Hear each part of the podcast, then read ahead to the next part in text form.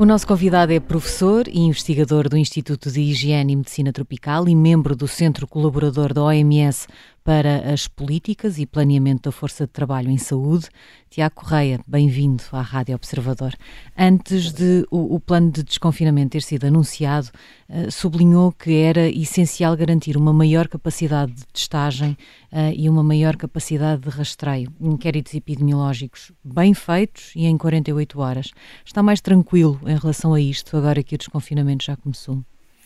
Eu penso que nesta fase só quem está com as mãos na massa, quem está no terreno, é que pode responder com clareza a essa, a essa pergunta. Eu vou, uh, aquilo que me é possível da posição onde me encontro, que é uma posição de fora, e portanto eu não tenho qualquer participação na realização, no desenho das políticas, nem na sua implementação e consequente fiscalização, só me é possível interpretar os sinais.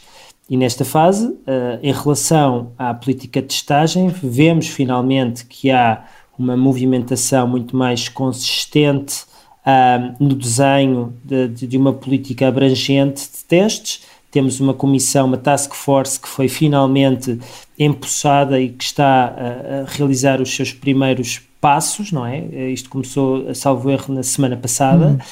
Um, em relação aos inquéritos epidemiológicos, um, nós só vamos ter a verdadeira prova dos nove no momento em que volta a haver um aumento dos contágios e em que percebamos uh, até que ponto é que efetivamente as equipas de saúde pública, constituídas por médicos de saúde pública e por outras uh, áreas de conhecimento, conseguem ou não então preencher inquéritos epidemiológicos de forma completa uh, num uh, curto espaço de tempo, porque uh, os inquéritos epidemiológicos só são eficazes se forem realizados rapidamente, porque caso contrário, não só as pessoas, a acuidade da memória das pessoas diminui, como também as pessoas, uh, portanto, a eficácia que é tentar identificar cadeias de transmissão para, para quebrá-las também se perde, porque entretanto as pessoas foram mantendo outros contactos e, isto é uma espécie de uma teia que se cria e, e torna-se, ou seja, o inquérito epidemiológico deixa de ser eficaz.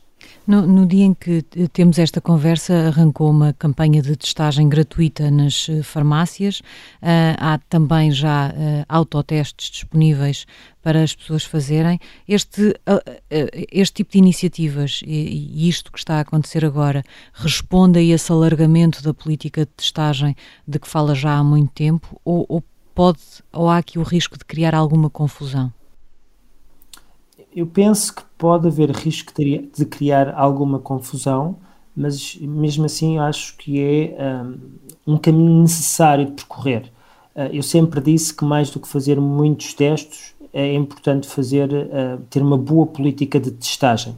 Com o que critério. interessa sempre na questão dos testes é que todos os casos de um contacto positivo fossem testados. Acho que este é o princípio essencial. Uh, se, além disso, houver uma capacidade das pessoas irem fazendo autotestes, uh, quer dizer, eu, eu, não acho que o combate à pandemia passe por aí. Em todo o caso, também não vejo mal nenhum se uh, houver a disponibilidade de testes e uma tecnologia que, dentro de, de alguns limites técnicos, mesmo assim, deem algum conforto às pessoas.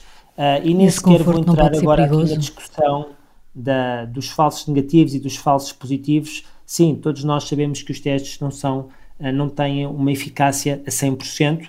Agora, penso que entre os prós e os contras, uh, quer dizer, não, é, é, benéfico ter esta, ter esta disponibilidade de teste e de vários tipos de testes e se as pessoas se sentem mais confortáveis em realizar um autoteste, que o façam.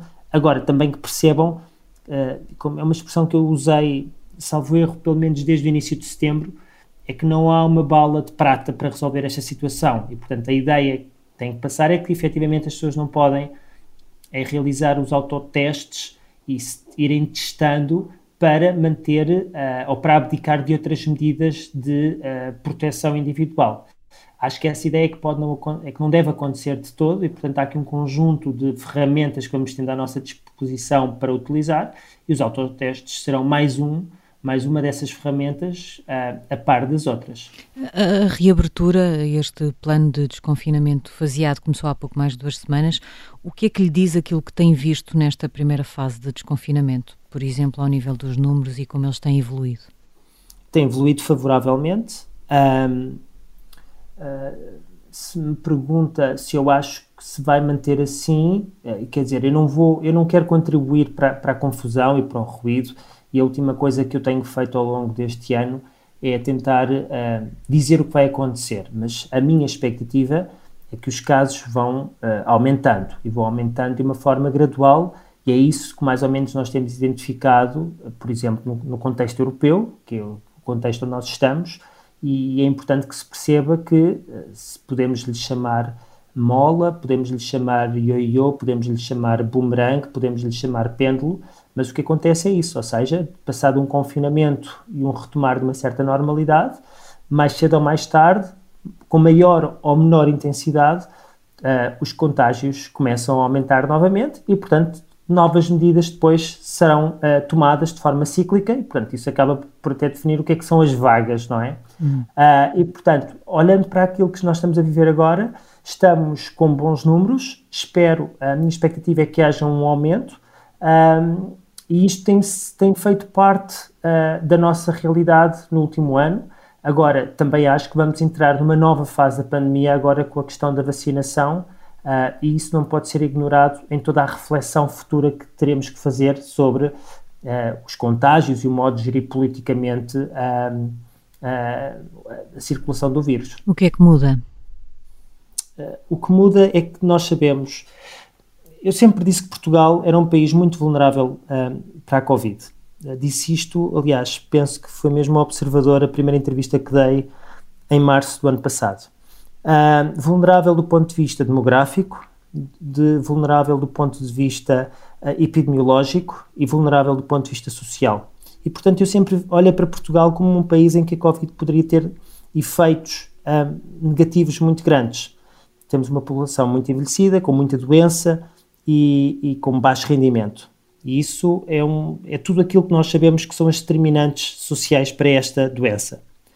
Uh, uma vez vacinada a população mais vulnerável, a população mais velha e com as doenças associadas ao agravamento da Covid, eu penso que tem que ser discutido até que ponto é que as medidas que foram utilizadas até agora mantêm eficácia ou não. E quando eu digo isto, acho que a discussão deve ser colocada apenas do ponto de vista científico, do ponto de vista clínico.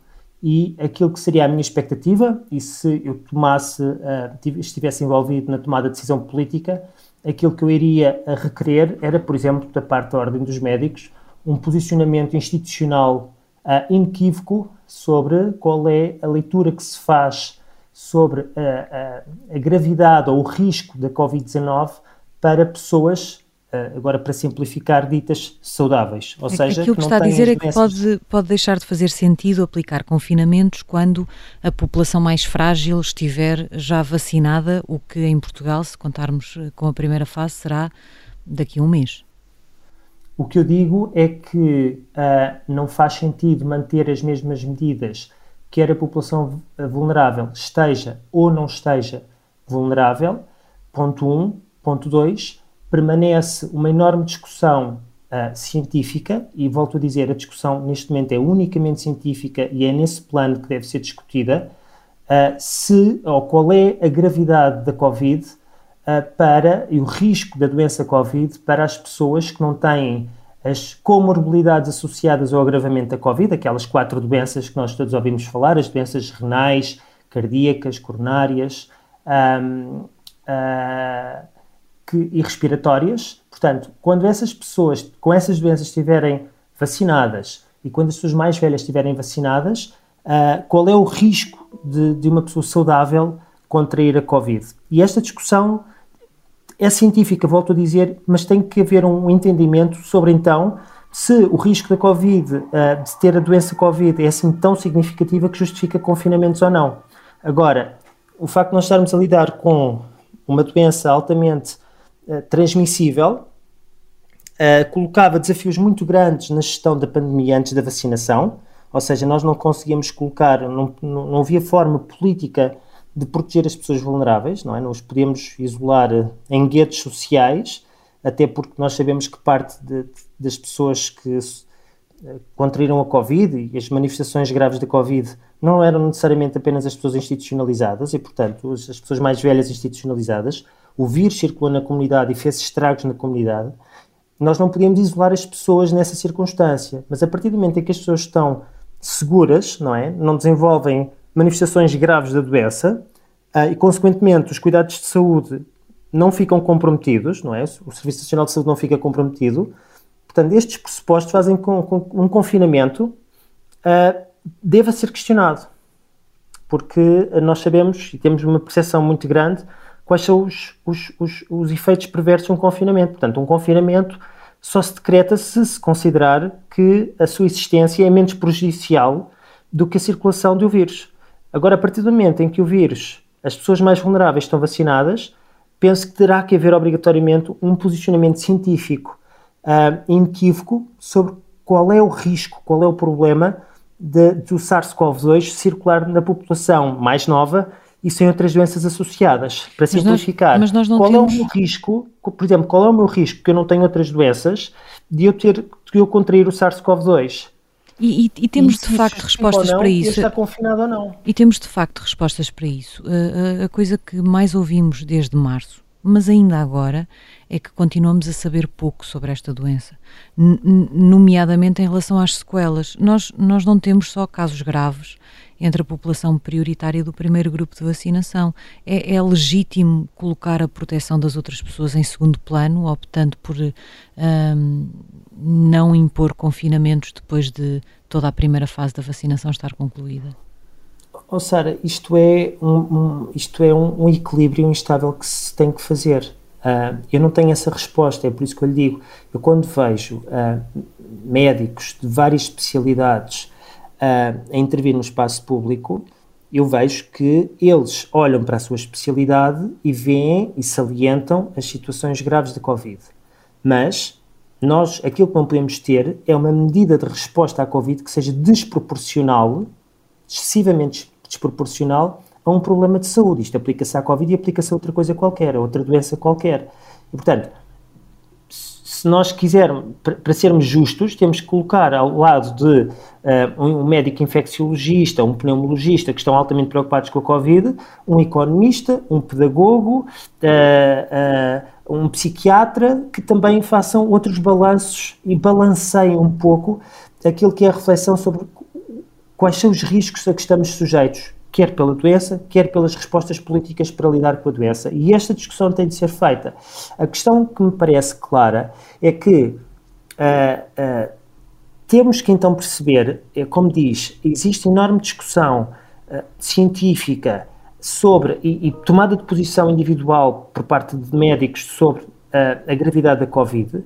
Agora, o que tem de ser feito é uma tomada de posição institucional, e parece-me que a Ordem dos Médicos é quem em Portugal cumpre esse papel, de dizer ou não qual é o risco para a população saudável, mais nova, que não tem outras doenças, de poder vir a contrair o vírus, para então definir se quais são as respostas uh, uh, políticas para gerir a transmissão mais adequadas nessa circunstância.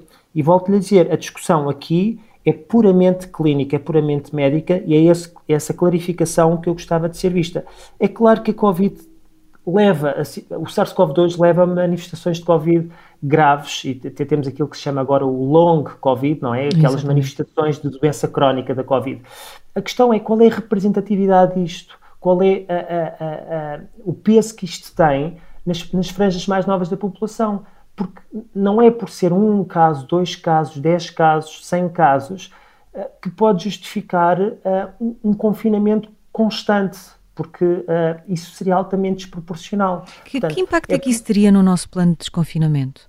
Uh, esta primeira fase em tese termina agora em abril, não é? Estamos a falar das pessoas com mais de 80 anos uh, e pessoas com mais de 50 com uh, determinadas doenças associadas. depois disso, nós temos várias medidas que continuam em vigor. Nós, por exemplo, só em maio é que os restaurantes deixam de ter limite horário, mas ainda assim só podem estar seis pessoas ou 10 em esplanadas. só aí é que retomam as, as modalidades esportivas, mas só só aí é que voltam também grandes eventos, mas com diminuição de lotação. Eh, quando, quando diz isto, e eu já percebi que não está a fazer uma proposta, está a dizer que é preciso debater e esclarecer isto. Portanto, não, não, não, não me entenda mal a minha pergunta, não, percebi que não é uma proposta sua. O que digo é, se, eh, se chegasse a essa conclusão, aplicando ao desconfinamento que nós temos planeado, deixava de fazer sentido, por exemplo, estes limites no, nos restaurantes em maio? É disso que estamos a falar? Em termos práticos, é disso que estamos a falar. Mas uh, toda, e qualquer, uh, toda, toda e qualquer uh, limitação e restrição, portanto? Sara, a questão para mim é muito simples, que se pensarmos em qualquer outra doença infecciosa, é, por contágio, existem muitas outras doenças infecciosas e por contágio e nós não temos aplicadas as medidas como nós temos para o SARS-CoV-2, porque se assume que elas existem, que elas vão causando o seu estrago, passa a expressão, que vão circulando, que vão contagiando as pessoas, que vão levando a sintomas e ninguém para um país por causa disso. Nós paramos, os países, os países pararam em virtude daquilo que se assistiu ao colapso iminente dos sistemas de saúde. E nós vimos isso também em Portugal a acontecer agora em janeiro e em fevereiro. Portanto, que ninguém tenha dúvidas que isso acontece. A questão é, quando nós temos vacinas que estão a, a revelar uma elevada eficácia para prevenir as manifestações graves de doença, o pressuposto do confinamento deixa de existir, a meu ver. Portanto, a, a resposta uh, que fica em aberto, e é, e é, esse o meu apelo, é que se faça essa discussão agora, para que se perceba quais são as medidas políticas a adotar nos próximos meses, é qual é o risco da Covid para as pessoas mais novas e mais saudáveis. E não é porque há um exemplo, ou meia dúzia de exemplos, ou um sem número de exemplos que não estão quantificados de longo Covid e de outras complicações, que nós podemos tomar essa decisão portanto, será uma decisão uh, do ponto de vista científico que não está bem fundamentada. É por isso que agora, eh, que estamos a terminar a primeira fase da vacinação, devi, e que temos muitos dados em Portugal, temos uma com toda a população que já foi contagiada, sabemos, sabemos quem são essas pessoas que estão identificadas, fazer um estudo uh, muito rigoroso sobre uh, as consequências e implicações da Covid a curto e a longo prazo, para que se perceba então identificar então outras populações eventualmente de risco, que não sejam apenas as pessoas mais velhas e com aquelas quatro comorbilidades associadas ao agravamento da Covid, para eventualmente uh, termos que afinar um pouco melhor as, as, respostas políticas. Agora, não me parece de todo, do ponto de vista de saúde pública, adequado manter uma medida uh, de confinamento, ou qualquer que seja, quer haja a quer a população esteja vacinada, quer não esteja vacinada, porque a vacina o que pretendeu foi precisamente retomar alguma da normalidade que a Covid veio interromper. E, portanto, as respostas políticas têm que ser, e este é um princípio importante em saúde pública, têm de ser proporcionais. Nós não podemos ter uma defesa e uma proteção contra um vírus que cause danos maiores uh, do que o próprio vírus. Isso é que não pode acontecer. Portanto, no o, passado. O Reino Unido, que está muito avançado na vacinação, não parece colocar, pelo menos ainda, essa questão, ainda que a vacinação seja um dos critérios uh, que. Uh, à medida que o plano de desconfinamento vai avançando, uh, seja tida em conta não apenas em quantidade, mas também na eficácia. Uh, uh, mas essa discussão, pelo que eu percebi e do que tenho lido mais recentemente, ainda não se colocou lá. Aliás, o plano de desconfinamento do Reino Unido é bastante mais lento do que o nosso, apesar deles estarem muito mais avançados na vacinação da população. Mas é o tipo de coisas, é o tipo de discussão que nós precisamos de fazer e, e esta questão vai se colocar em Portugal nos próximos meses, que é nós, eh, eu não sei, não consigo antever o que vai acontecer em relação aos contágios agora na Páscoa, mas a tendência que me parece eh, natural, como lhe disse, é que haja nas próximas semanas um aumento da incidência, é isso que eu estou à espera. Não estou à espera que seja muito significativo, mas que haja um aumento da incidência. Mas o que se vai perceber, dada a população estar a ser vacinada, é que não vai haver um aumento correspondente dos óbitos e da ocupação dos cuidados de saúde.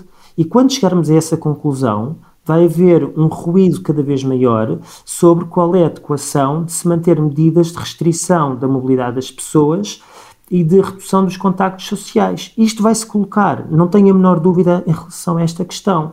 É, e é por isso que é com tempo que se faz essa discussão. Não é quando isto for tudo, houver um, um, um ruído ensurdecedor em torno de Já tudo isto. Pressão exatamente, já, já sob enorme pressão. um, um desgaste também que depois é aproveitado por certos movimentos sociais Uh, sejam eles apelidados ou não, negacionistas, como se quiser chamar, mas vai haver um aproveitamento e um maior desgaste, e aquilo que me parece é que a maioria da população está sensível à Covid, está sensível às respostas políticas, tem aderido, tem abdicado do seu cotidiano, e é por respeito a essas pessoas que os tesouros políticos, os tesouros técnicos, os tesouros científicos têm que começar à procura de respostas para que essas pessoas não se sintam defraudadas naquilo que tem sido o seu esforço ao longo de um ano e que uh, percebo exatamente quais são os próximos capítulos de, de, de toda esta situação. E, e, isto começa a ser discutido uh, noutros países, de forma inicial. Uh, não, não há respostas claras, mas esta é uma discussão que se tem que fazer, porque, volto a dizer, não se pode assumir que as respostas políticas mantêm-se inalteradas, quer a população esteja vacinada, quer não esteja vacinada, porque para mim são coisas completamente diferentes mantendo o tal princípio da proporcionalidade. À parte disto, ainda há uma outra questão que tem a ver com a mobilidade internacional de pessoas e a questão das variantes. E sim, isso ainda coloca maior complexidade em tudo isto. Mas eu penso que, uh, e olhando para os países, sobretudo da Oceania, nós percebemos que os países fazem uma discussão separada. Por um lado, é aquilo que é a mobilidade interna dentro de fronteiras e a normalidade dentro de fronteiras, e outra coisa é a relação do país com outros países e com, com a circulação internacional de pessoas. Aquilo que me parece, adotando esse princípio para Portugal e para os países europeus, é que os, os, países têm que estar, em primeiro lugar, preocupados e centrados em retomar uma normalidade dentro de fronteiras, portanto, que as pessoas voltem a, a estabelecer algumas das suas rotinas que foram suspensas e com uma maior prudência, depois disso, então pensar como é que é a circulação internacional de pessoas, também havendo aí um, um, caminho que se tem que fazer do ponto de vista de conhecimento científico sobre a questão da eficácia das vacinas perante as variantes que vão surgindo e por aí fora. Mas esta discussão tem que se separar, nós não podemos é estar a, a, a desconfinar e ao mesmo tempo estar a tomar decisões sobre a circulação internacional de pessoas, porque são eh, muitos fatores de ruído que se introduzem em simultâneo e, portanto, acho que parece prudente, em minha opinião, claro, que se deve fazer aqui uma, um faseamento entre uh, retomar de normalidade para dentro uh, e um retomar depois de normalidade para fora. Vejo como a maior possibilidade um, um, retomar de normalidade para dentro com a vacinação da população, e é, mas é, é o tal ponto de interrogação que eu coloco sobre a discussão de qual é, quais são as implicações da Covid para as pessoas mais, uh, mais, mais saudáveis e mais novas, e só depois de retomarmos esta normalidade é que podemos eventualmente fazer a discussão sobre a circulação internacional de pessoas, mas isso coloca um desafio tremendo a países como Portugal, no espaço Schengen e na, nos princípios da, da, União Europeia da livre circulação de pessoas e de mercadorias, uh, e isso é uma pressão política e económica muito significativa. Uh, em todo o caso, uh, sublinho que aí podemos aprender com aquilo que os países da Oceania são ilhas, é verdade, uh, mas a questão é essa: eles têm conseguido gerir melhor do que nós, precisamente porque têm esta noção de que uma coisa é, em primeiro lugar, proteger interna. as pessoas, a vida interna, e só depois dessa vida interna estar protegida, ou é a primeira coisa a querer proteger, e só depois disso entrar então a permitir uma nova circulação de pessoas e tentam fazer alternativas, uh, tentam encontrar alternativas económicas para isso. Uh, a Austrália uh, pôs em curso agora um plano de, de turismo interno, turismo doméstico, precisamente para, um, para tentar compensar de alguma forma as, as perdas causadas pelo, pela, pelas restrições na mobilidade internacional e eles são muito agressivos do ponto de vista de entrada de pessoas e no rastreio de pessoas e nas medidas de quarentena que são impostas às pessoas que vêm de fora. Uh, e, portanto, são, são alternativas que é, é, é, um peso que se. é uma moeda de troca que se tenta encontrar, mas eles têm muito claro que primeiro salvam aquilo que se passa dentro de fronteiras e, e, e, responde às exigências da população residente que está com as suas vidas suspensas e só depois é que pensa em abrir fronteiras e, e, facilitar desse ponto de vista. E uma estratégia que, por exemplo, na Nova Zelândia tem dado até uh, bons frutos. Nós, há pouco eu estava aqui a falar-lhe do exemplo do Reino Unido, que usa mais indicadores do que Portugal para ir avançando no, no desconfinamento. Nós por cá parecemos presos uh, a uma matriz de risco com dois eixos, a incidência e o R nós estamos a olhar para os indicadores errados ou estamos só a olhar para poucos indicadores? Sara, eu sempre disse é que, independentemente dos indicadores que olharmos, não há linhas vermelhas. Eu disse isto quando começámos, entrou no debate em Portugal aquela discussão de qual era o número mágico de internamentos e de internamentos em cuidados intensivos. Uh, esses números mágicos não existem e eu penso que, apesar de tudo, o governo uh, na última semana já deu conta disso quando, olhando para esse mapa, para essa matriz de risco epidemiológico, diz que não há apenas quatro cores. Há gradientes de cores e as decisões políticas são tomadas numa ponderação de fatores e, portanto, não há linhas vermelhas absolutas. Uh, Quanto mais indicadores houver e forem conjugados, mais facilmente percebemos, uh, uh, temos aqui uma noção do conjunto sobre a situação. Eu não vou. Os, os, os indicadores que foram escolhidos foram escolhidos por, por técnicos, por pessoas competentes e que, do ponto de vista epidemiológico, fazem sentido. Se, portanto, estão corretos. outros indicadores fariam sentido? Sim, também fariam sentido. O que eu quero dizer é, eu não vejo com base, eu não acho que haverá um problema se olharmos apenas para estes indicadores. Vejo no espaço público uh, propostas de outros indicadores e a interpretação através de outros indicadores. Poderiam ser considerados, poderiam também ser sujeitos a crítica, porque outros eventualmente também não foram considerados. O que eu penso é que tem que haver é uma ponderação na interpretação dos dados, isso sim, que temos que olhar para vários indicadores em conjunto, de forma agregada, para tomarmos uma, uma decisão, e eu penso que quando, uh, pensando em concreto nesta matriz de risco, entrarmos uh, em zonas mais amarelas, de uma cor mais amarelada, quer por via do RT, porque é isso, é o indicador que vai aumentar primeiro, um, vamos chegar à conclusão de que vamos ter que olhar para outros indicadores que não estão a ser observados neste momento nessa matriz para chegar à conclusão se o processo de desconfinamento irá parar ou não. Isso Eu é inevitável, não é? Porque com a reabertura das atividades é, é, é impossível continuarmos sempre no verde.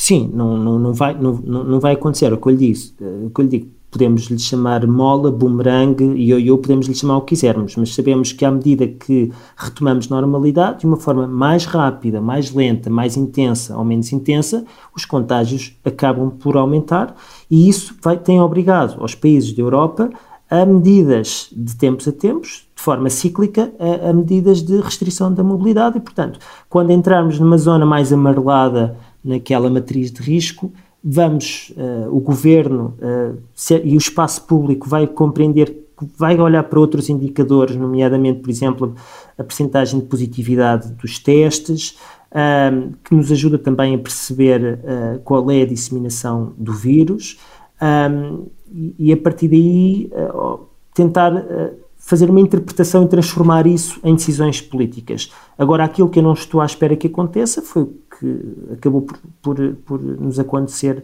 no final de dezembro, início de janeiro, em que tomamos decisões de forma mais tardia uh, e com uma base uh, de incidência já muito superior, e isso fez com que houvesse aquele aumento exponencial. Isso eu já não estou à espera que aconteça, não só porque as pessoas já estão atentas e já perceberam como é que o vírus se comportam, mas também porque uh, não estamos nessa altura do ano de frio, uh, que é uma, um tempo propenso, propício para uh, contágios de, por, por vírus de, de, natureza respiratória. mas, mas volto-lhe a dizer, vamos, acho que a realidade nos vai mostrar o quanto não há essas linhas vermelhas e o quanto só conseguiremos tomar decisões com base numa interpretação num conjunto mais alargado de indicadores. Agora, acho que a matriz de risco cumpre uma função, é simples, as pessoas, qualquer pessoa consegue perceber o que está ali em termos de cores, um, pode-se criticar, não acho que haja problemas da gestão da pandemia por termos aquela matriz de risco e, e mesmo assim acho que acaba por ser eficaz uh, para tentar dialogar com uma população tão diversa como nós temos em Portugal. Essa matriz, se nós formos ver os números de outros países europeus, mostra que Portugal parece estar a viver um bocadinho em contraciclo com o resto da Europa. Nós temos cada vez menos novos casos e mortes diárias, enquanto vemos países a decretar novos confinamentos, medidas muito restritivas. Devemos preocupar-nos com o que está a acontecer, por exemplo, na Alemanha e Itália? Uh, Portugal, uh, nós estamos onde estamos agora em virtude da situação dramática que vivemos em janeiro e em fevereiro. E, portanto, aquilo que nós sabemos que acontece é depois de haver um crescimento exponencial, são implementadas medidas, os casos caem. Ora, o que aconteceu é que em Portugal nós tivemos, fomos o pior, pior país uh, da Europa uh, em janeiro e em fevereiro, enquanto os outros países não foram, e portanto nós colocar, nós acionámos o travão, travão de mão, não é? Pusemos o travão a fundo, uhum. uh, e isso fez com que a situação onde nós estamos agora é reflexo desse travão de mão e, portanto, os outros países que não tiveram esse travão de mão e que porque também não tiveram aquele pico que nós tivemos em Portugal, uh, estão agora, foram libertando as medidas, foram aligerando as medidas e os contactos sociais foram aumentando. E isto tem sido esta, esta relativa inevitabilidade do comportamento das pessoas.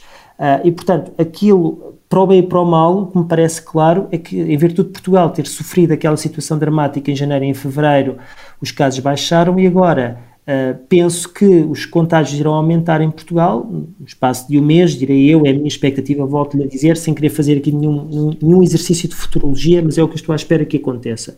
E isso vai-nos acabar por ser benéfico porque uh, é um aumento que vai acontecer de uma forma lenta, acredito eu, uh, mas já com a população vulnerável vacinada. E, portanto, permite-nos, os países europeus estão a entrar na terceira vaga, nós não entramos ainda na terceira vaga, porque aquilo que nós tivemos em Portugal em janeiro e em fevereiro foi um recrudescimento da segunda vaga, portanto, nós tecnicamente ainda não tivemos a terceira vaga em Portugal. Aquilo que se espera é que se a terceira vaga vier a acontecer em Portugal já seja numa fase em que a população esteja vacinada, e aí voltamos à questão de que uh, já terá consequências muito menos gravosas para os internamentos e para as mortes. Um, e, portanto, uh, para o bem e para o mal, Portugal esteve muito mal em janeiro e em fevereiro e teve uma situação muito difícil. Agora, uh, isso permite-nos uh, estar desfasados no tempo relativamente aos outros países que estão agora a entrar na terceira vaga. Nós, quando o fizermos, já estamos com uma população mais vacinada, portanto, eu não estou à espera que a terceira vaga em Portugal a acontecer tenha efeitos tão, tão negativos e aí volta à questão, então, quais são as respostas políticas que devem ser utilizadas se percebermos que uh, não vai haver pressão sobre os serviços de saúde e os óbitos Covid também não vão aumentar. Hum. Tem, tem havido várias enfim, polémicas e questões e problemas relacionados com a vacinação, uma delas com consequências mais graves, a suspensão da vacina da AstraZeneca. A Alemanha voltou agora a considerar a possibilidade de a limitar às pessoas mais velhas, acima dos 60 anos. O Canadá aponta mais ou menos para o mesmo, para os maiores 55. Portugal tem lidado bem com esta questão porque cada vez se percebe mais que há um receio da população em aceitar esta vacina. Eh, primeiro, porque não havia estudos para pessoas mais velhas, agora a Alemanha só a quer usar em pessoas mais velhas. Como é, como é que se resolve este, uh, este, este receio natural que as pessoas possam ter?